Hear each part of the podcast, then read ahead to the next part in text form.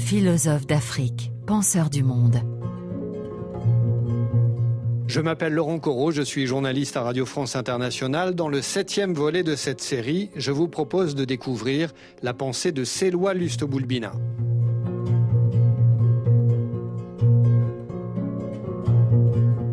Le travail de Selwa Lustoboulbina nous offre un changement de point de vue et de nouvelles perspectives pour poser les problèmes du moment post-colonial.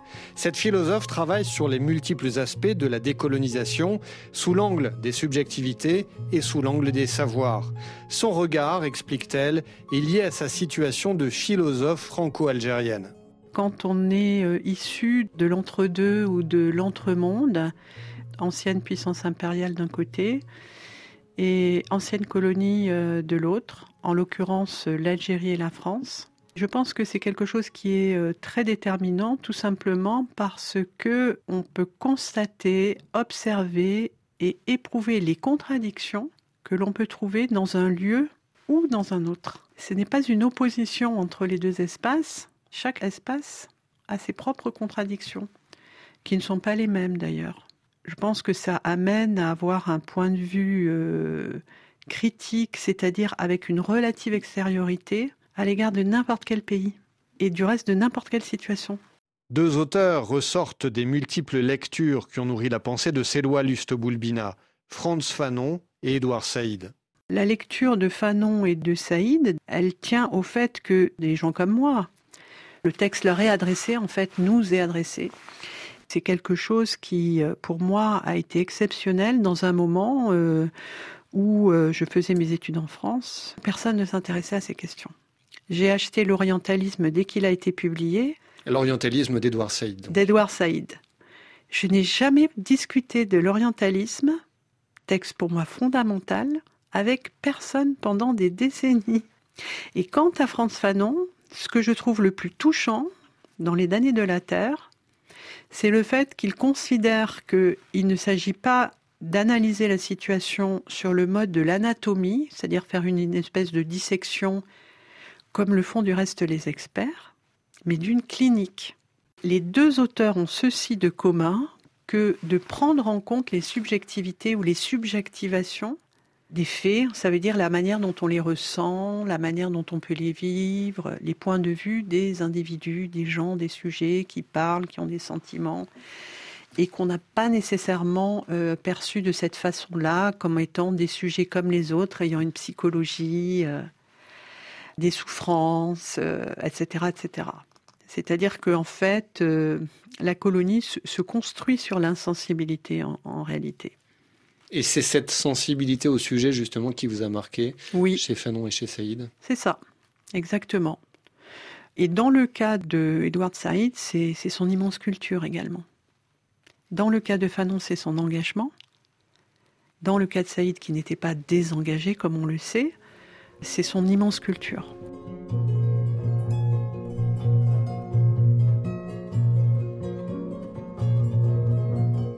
Pour analyser la période coloniale elle-même, la philosophe propose au lecteur, dans son ouvrage Le singe de Kafka, de parler de colonie plutôt que de colonisation.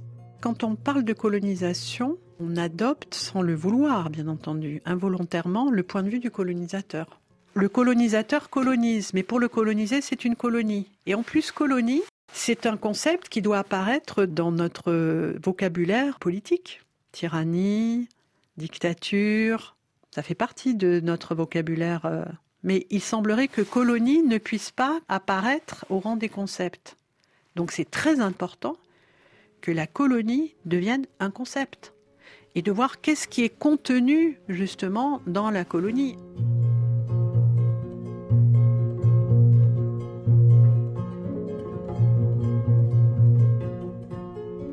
La première chose, c'est que la colonie procède toujours à la destruction généalogique. Il n'y a plus d'ancestralité en fait. C'est ce que l'on trouve par exemple tout particulièrement euh, dans les Antilles françaises. Dans la Caraïbe, les gens ne sont plus les enfants de personne et ils ne sont pas les parents de quiconque, ils ne sont ni les frères et sœurs de qui que ce soit, c'est la structure de l'esclavage, donc on, voit très bien que c'est la destruction de la généalogie. Avec la destruction de la généalogie, il y a énormément de destruction, c'est-à-dire c'est une interruption de la transmission. Ça, c'est le premier point de la colonie. Alors après, je l'ai déterminé pour les habitants, euh, pour les autochtones, comme une migration. Pourquoi? Parce que voici des individus qui d'un coup d'un seul, même si ça dure très longtemps évidemment, les conquêtes, la colonisation, etc., se retrouvent euh, vivant sous une loi étrangère, dans une langue étrangère et dans un pays qui n'est plus le leur. Donc, une espèce d'étrangeté à sa propre terre en fait. Et ce qui du reste euh, permet de comprendre ce qu'on appelle l'immigration postcoloniale. Parce que la migration, elle est déjà là.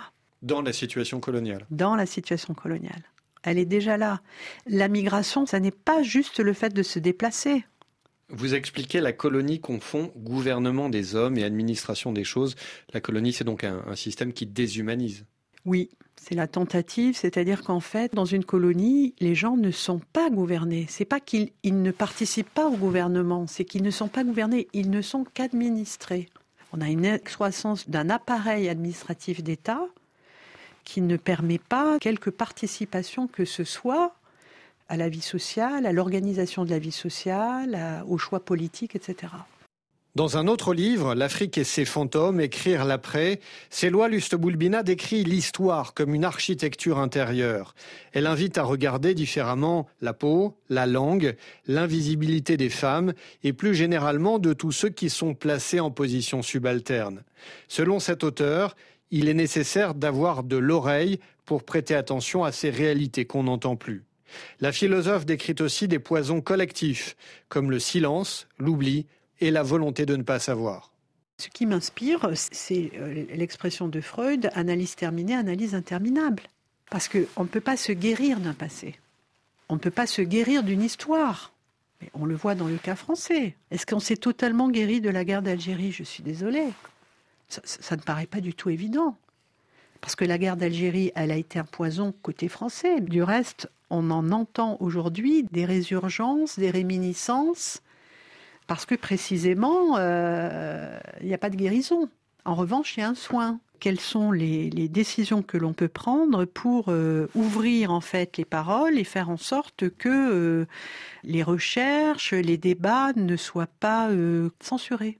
Et à cet égard, les historiens sont régulièrement montés au créneau pour dire qu'il fallait ouvrir les archives.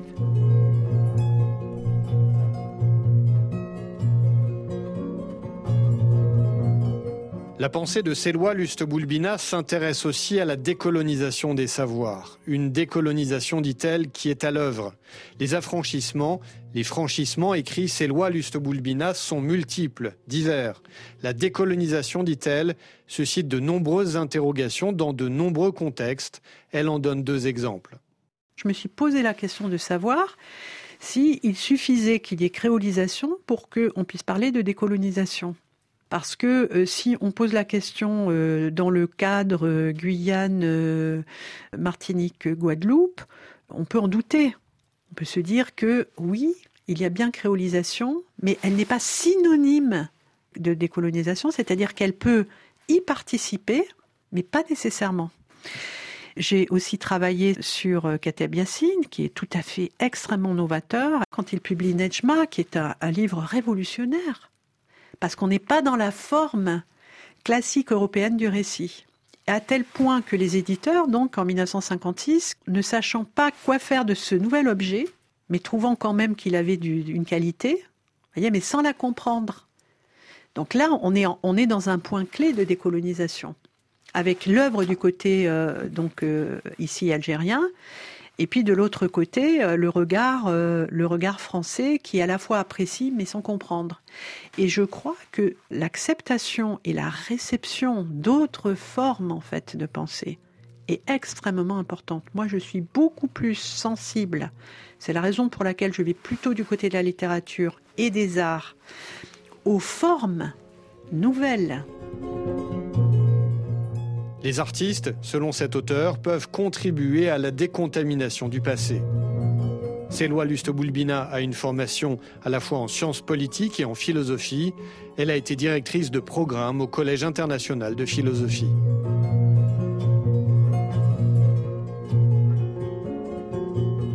Philosophe d'Afrique, penseur du monde, c'était le septième volet de cette série, un volet réalisé par Michael Goncalves. Dans le prochain épisode, nous partons à la rencontre de Felwinsar.